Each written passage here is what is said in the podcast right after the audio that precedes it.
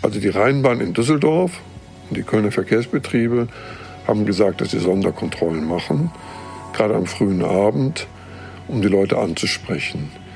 Der Chef der Rheinbahn hat auch gesagt, dass dabei auch Masken dabei sind. Also sprich, wenn einer sagt, ich habe keine Maske, weil ich sie vergessen habe, dann geben sie dem eine als freundliche, sag mal, kleinen Anschubser.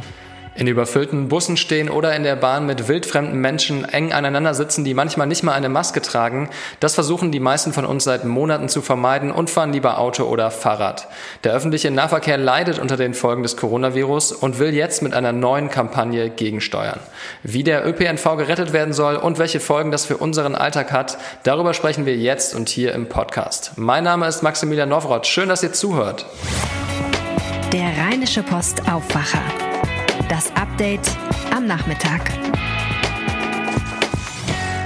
Heute ist Mittwoch und ihr erfahrt pünktlich zum Feierabend, was NRW, Deutschland und die Welt so bewegt. Apropos Bewegung. Bus- und Bahnfahren soll auch in Zeiten von Corona eine saubere Sache sein. Das zumindest ist die zentrale Botschaft einer neuen Initiative von Bund, Ländern und den öffentlichen Verkehrsunternehmen. In Düsseldorf hat heute Landesverkehrsminister Henrik Wüst die Kampagne gemeinsam mit der Rheinbahn vorgestellt. Für uns vor Ort war Reinhard Kowalewski, Chefreporter NRW bei der Rheinischen Post. Hallo, Herr Kowalewski. Ja, einen schönen guten Tag. Erzählen Sie uns doch mal, was ist denn das für eine neue Kampagne, die der NRW-Verkehrsminister heute vorgestellt hat? Ja, wir haben ja wegen der Corona-Krise einen totalen Einbruch der Verkehrszahlen im öffentlichen Nahverkehr gehabt. Also offiziell wird gesagt 20 Prozent. Ich habe mir das manchmal angeschaut, davor in S-Bahn, die waren praktisch komplett leer. Ähm, und jetzt will man dafür werben, dass wieder mehr Menschen fahren. Aktuell ist man schon bei einer Auslastung von ungefähr 60 Prozent. Man hofft, wenn die Schulferien beginnen, auf ungefähr 75 Prozent. Und wie wollen die erreichen, dass die Menschen eben nicht mehr diese Angst haben ähm, vor Bus und Bahn, weil die wurden ja vermieden wegen des Coronavirus? Man muss jetzt auseinanderhalten. Die Busse und Bahnen sind auch darum relativ leer, weil von den Leuten, die im Büro arbeiten, noch immer fast die Hälfte Homeoffice machen. Gleichzeitig fahren natürlich mehr als früher mit dem Auto. Diese Kunden wollen die Nahverkehrsbetriebe jetzt zurückgewinnen. Dies wollen sie tun, indem sie dafür werben, dass in den Bussen und Bahnen und S-Bahnen und Straßenbahnen die Masken immer getragen werden, was auch jetzt schon sehr stark gemacht wird, wurde heute berichtet. Und sie wollen erklären, warum das Risiko in den öffentlichen Nahverkehrsmitteln relativ niedrig ist. Ich finde das auch, mhm. sage ich mal, relativ überzeugend. Also die Türen gehen bei jedem Halt alle auf. Die Menschen unterhalten sich in der Regel in Bussen und Bahnen relativ wenig.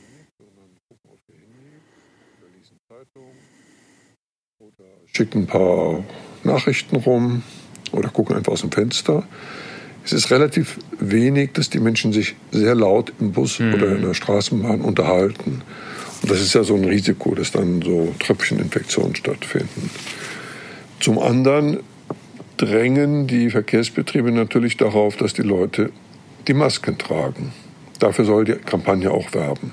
Okay, das ist die Kampagne, aber wird es auch neue Maßnahmen gehen oder Sonderkontrollen, um diese Maskenpflicht besser einzuhalten? Also die Rheinbahn in Düsseldorf und die Kölner Verkehrsbetriebe haben gesagt, dass sie Sonderkontrollen machen, gerade am frühen Abend, um die Leute anzusprechen. Der Chef der Rheinbahn hat auch gesagt, dass dabei auch Masken dabei sind. Also sprich, wenn einer sagt, ich habe keine Maske, weil ich sie vergessen habe, dann geben sie dem eine als freundliche sag mal, kleinen Anschubser. Er schloss aber auch nicht aus, dass man Leute einfach aus der Straße mal rauswirft, wenn sie absolut uneinsichtig zeigen. Was sehr interessant ist, ist, dass die Verkehrsbetriebe gesagt haben, dass sie im Moment darauf verzichten, Bußgelder zu verhängen. Ich glaube, das ist mehr so ein psychologischer Grund. Die wollen die Leute, die keine Masken haben, jetzt nicht zu sowas wie Märtyrern machen, sondern die wollen einfach überzeugen, wenn ihr schon mit uns mitfahrt, dann haltet euch einfach an die Regeln. Sonst könnt ihr eben zu Fuß gehen. Und äh, abgesehen von den ähm, Masken haben ja grundsätzlich Menschen Angst, sich mit dem Coronavirus in Bussen und Bahnen zu infizieren. Was würden Sie denn persönlich sagen? Ist diese Sorge berechtigt? Ich würde mal, es mal so sagen. Ähm, zu den echten Rush-Hours, also wenn es wirklich voll ist, da würde ich verstehen, wenn Leute ein bisschen zurückhaltend sind. Aber wenn Leute zum Beispiel flexible Arbeitszeit haben und ähm, nicht gerade Punkt 8 Uhr am Hauptbahnhof Düsseldorf umsteigen müssen, sondern zu einer etwas anderen Zeit, glaube ich, dass das Risiko wirklich sehr, sehr niedrig ist. Also in dem Moment, wo du deinen eigenen Platz hast und nicht jemand direkt neben dir sitzt und die ganze Zeit laut redet, glaube ich, das Infektionsrisiko wirklich sehr niedrig. Und die Verkehrsbetriebe wollen ja auch, dass wir das nicht nur glauben, sondern auch wissen und haben deswegen eine Umfrage gestartet bei den Gesundheitsämtern, um herauszufinden, ob es eben ein höheres Risiko gibt, sich mit Corona zu infizieren in Bus und Bahn im Vergleich zu anderen öffentlichen Orten.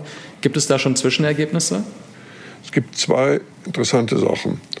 Das eine ist, die haben die ganzen Gesundheitsämter befragt 52 an der Zahl. 26 haben ihnen wohl geschrieben, wir haben keine Hinweise auf Infektionen aus Bus und Bahn.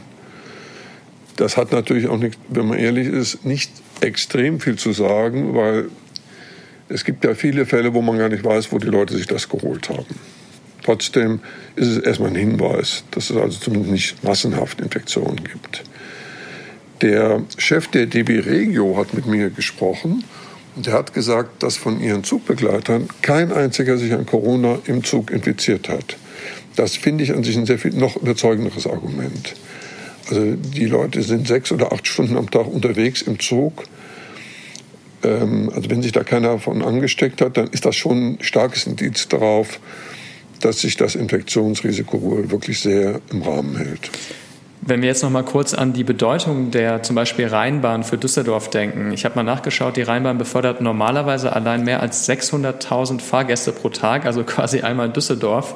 Aber äh, während der Corona-Krise gab es Zeiten, da war die Auslastung gerade mal so bei 10 bis 20 Prozent. Dabei sind die Kosten ja eigentlich gleich, weil die Busse und Bahnen fahren ja, die, das Personal muss irgendwie bezahlt werden. Sagen Sie uns, wie wirkt sich denn dieser Einbruch bei den Fahrgastzahlen auf die Finanzen der Verkehrsvertrieber aus? Also die Finanzen der Verkehrsbetriebe sind natürlich alle tiefrot jetzt. Es werden insgesamt 5 Milliarden Euro kriegen die jetzt. NRW-Verkehrsminister Wüst hat gesagt, dass er hofft, dass das reicht. Also das Geld ist überwiegend vom Bund. Er hat aber auch gesagt, dass man notfalls nachschießt. Ich denke, das ist ein sehr ernsthaftes Problem, aber gemessen daran, was wir sonst an Problemen mit der Corona-Krise haben, hält sich das irgendwie noch im Rahmen. Also es ist, es ist politisch gewollt, dass die Verkehrsbetriebe weiterfahren, dass sie auch engen Takt fahren, dass sie lange Züge fahren, damit sie auch nicht zu voll sind und damit auch Leute, die kein Auto haben, zu ihrer Arbeitsstelle kommen können. Das kostet jetzt ein paar Milliarden, aber ähm, das wird sich Deutschland im Rahmen dieser gesamten Corona-Thematik schon leisten können. Hm, wahrscheinlich ja auch aus Gründen des Klimaschutzes, weil es ist ja definitiv so, dass man weniger CO2 verbraucht, wenn man Bus und Bahn fährt, zum Beispiel als mit dem eigenen Auto. Was ich mich noch gefragt habe, einige Folgen der Pandemie, die wir jetzt sehen, zum Beispiel, dass keine Großveranstaltungen stattfinden oder, wie Sie auch schon gesagt haben, dass mehr Menschen von zu Hause arbeiten, das wird ja nicht mal eben so weggehen zum Ende des Jahres, sondern erst mal so lange bleiben. Muss denn da zum Beispiel eine Rheinbahn nicht grundsätzlich ihren Fahrplan überdenken, um Kosten zu sparen? Wird das überlegt? Nee, zum Glück nicht. Also die Rheinbahn und auch die anderen Verkehrsbetriebe halten daran fest, dass sie expandieren wollen. Also sie wollen mehr Fahrgäste transportieren, um die Verkehrswende zu schaffen, also damit weniger Menschen mit dem Auto fahren. Das ist vernünftig, um die Umwelt zu schonen und insbesondere das Klima zu schonen. Ähm, und da muss man einfach einen langen Atem jetzt haben. Und da ist es auch nicht ganz so schlimm, wenn mal jetzt für ein paar Monate noch relativ viele Leute mit dem Auto fahren oder mit dem Fahrrad. Dann interessiert mich zum Schluss natürlich noch, wie machen Sie es persönlich? Also wie bewegen Sie sich in der Stadt von A nach B? Wenn ich in der Düsseldorfer Innenstadt wohnen würde, dann würde ich fast immer mit dem Fahrrad zur Arbeit fahren und auch auf Termine. Ich wohne dummerweise in einem Vorort von Essen und die Rheinische Post Zentralredaktion ist in einem Vorort von Düsseldorf. Das heißt, äh, mit der S-Bahn und Straßenbahn würde ich mit Umsteigen weit über eine Stunde brauchen. Das heißt, ich fahre in der Regel mit dem Auto. Allerdings ähm, haben wir uns mittlerweile darauf verständigt, dass wir sehr viel von zu Hause aus machen. Das heißt, ich persönlich fahre vielleicht ein oder zweimal in der Woche nach Düsseldorf. Sonst habe ich so ein kleines Homeoffice bei mir im Dachzimmer und telefoniere sehr viel mit den Kollegen und schicke die Texte dann ähm, in das Redaktionssystem direkt rein von zu Hause aus. Das entlastet natürlich auch die Umwelt sehr. Hm. Super, vielen Dank, Herr Kowaleski, für diese persönlichen Einschätzungen und die spannenden Informationen. Okay, danke. Ich bin sehr gespannt, ob diese neue Kampagne für ein Umdenken sorgen wird und natürlich auch, was ihr über die ganze Sache denkt. Schreibt uns dazu gerne eine E-Mail an aufwache.rp-online.de. So, ich würde sagen, jetzt schauen wir mal auf die weiteren Nachrichten des Tages. Gestern haben wir ja hier im Podcast ausführlich über den Hauseinsturz in Düsseldorf gesprochen. Heute läuft Tag drei der Bergungsarbeiten. Die Feuerwehr sucht weiter nach dem vermissten Bauarbeiter. Zum Stand des frühen Nachmittags, als ich den Podcast aufgezeichnet habe, leider vergeblich. Der 39-Jährige wird im Keller vermutet. Dort hat er zum Zeitpunkt des Einsturzes wohl gearbeitet. Die Einsatzkräfte haben in der Nacht mit winzigen Teleskopkameras Hohlräume abgesucht und Wärmebildkameras eingesetzt. Bisher ohne Erfolg. Die Feuerwehr rechnet jetzt noch mit einem langen Einsatz bis tief in die kommende Nacht. Auch der tote Bauarbeiter ist immer noch nicht geborgen. Nach Angaben der Feuerwehr liegt tonnenweise Bauschutt und Stahl auf ihm, sodass eine Bergung bisher unmöglich war. Mittlerweile ermittelt übrigens die Staatsanwaltschaft bei dem Fall, weil es für die Arbeiten an dem Haus zwar eine Genehmigung gab, aber keine Baufreigabe. Der sogenannte Standsicherungsnachweis habe gefehlt. Deswegen gehen die Staatsanwälte jetzt der Frage nach, ob es verbotenerweise Arbeiten an einer tragenden Wand gegeben hat.